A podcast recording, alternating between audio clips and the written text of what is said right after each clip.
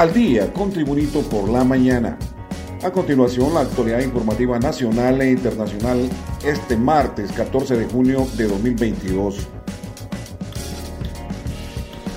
Tras una serie de llamados de la ciudadanía para que se ejecuten proyectos de pavimentación y bacheo, las autoridades de la alcaldía municipal del Distrito Central aseguran que pronto comenzarán con esas obras en las calles capitalinas. Desde la semana pasada y de forma creativa, la población exige a las autoridades edilicias una mejor red vial al marcar los agujeros con pintura bajo la consigna apadrina un bache, con el objetivo que se visualicen las pésimas condiciones de las calles pavimentadas.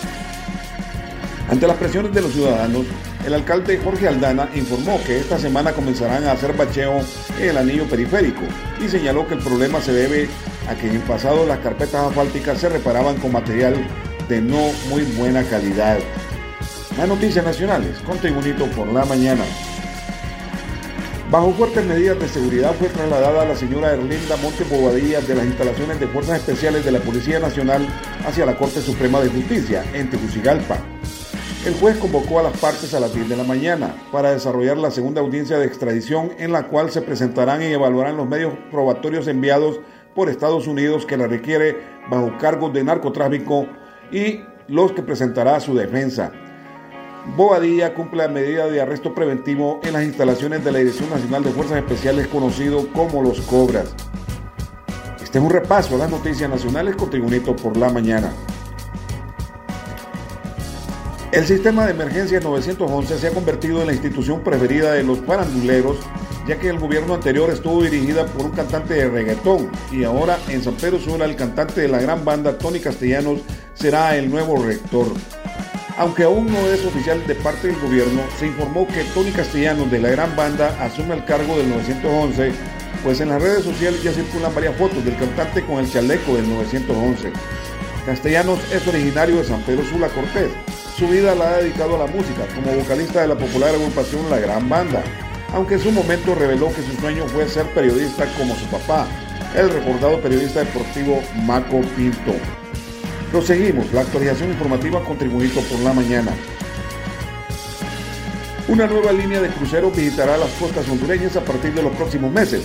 Se trata de la línea Virgin Voyage, dirigida exclusivamente a personas mayores de 18 años de edad.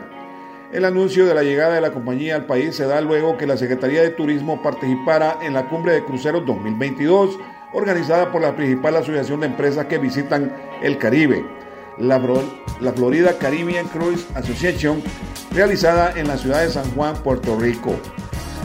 La línea Virgin Voyage es una empresa de cruceros de menor capacidad para transportar turistas, pero en promedio es una línea de cruceros en los que viajan personas con el mayor gasto per cápita en los puertos donde atracan.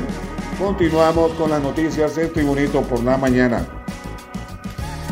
Los comisionados del Instituto de Acceso a la Información Pública, IAIP, Hermes Moncada y Julio Vladimir Mendoza se reunieron con autoridades de la Oficina Administradora de Bienes Incautados, OAVI, la Unidad Fiscal Especializada contra Redes de Corrupción, UFERCO, y la Secretaría de Transparencia y Lucha contra la Corrupción, para avanzar en el proceso de una auditoría forense que se realiza en distintas unidades de la OAVI. Durante la reunión de trabajo, González manifestó que para nosotros, como institución, es importante contar con el acompañamiento del Instituto de Acceso a la Información Pública, ya que estamos realizando una auditoría minuciosa en las distintas áreas que conforman la OAVI. Agregó Mendoza que por ello me hago acompañar de un equipo especializado, por lo que hemos invitado también a representantes de la Secretaría de la Presidencia, la Unidad Fiscal Especializada contra Redes de Corrupción UFERCO y la Secretaría de la Transparencia en este proceso de auditoría a todas las dependencias de la OAVI. Y en los deportes, la Selección Nacional de Fútbol de Honduras clasificó la Copa Oro 2023 tras vencer 2-1 a Canadá en un buen juego disputado en el Estadio Olímpico de San Pedro Sula en la Liga de Naciones de CONCACAF contra todo pronóstico. Después de nueve partidos sin ganar en el Estadio Olímpico, el equipo catracho se logró imponer a los campeones de CONCACAF y mundialista de Canadá con anotaciones de Kevin López y Kervin Arriaga. Con el triunfo, Honduras logra clasificar a la Copa Oro y mantenerse en la Liga A de CONCACAF y el próximo año disputar contra Canadá cuál de los dos va al Final Four. Fue al minuto 13 que Honduras consigue su gol. Gran corrida por la lateral izquierda, centro aéreo de Rommel Kioto al centro del área. Ahí estaba Kevin López que le pegó fuerte en dirección al marco canadiense y venció la estirada de Milan Borjan para el 1-0 de los Catrachos. Honduras logró el segundo gol a los 76 minutos tras una excelente jugada de Edwin Solani, quien acababa de ingresar al partido de cambio. Corrió por la lateral derecha, levantó centro y el corazón del área llegó Kervin Arriaga, quien empujó el balón al fondo de las redes para el 2-0 y la alegría de los fieles aficionados catrachos que llegaron al Olímpico. En un contragolpe, los canadienses lograron descontar mediante gol de Jonathan David a los 86 minutos, pero al final no les ajustó para empatar el marcador.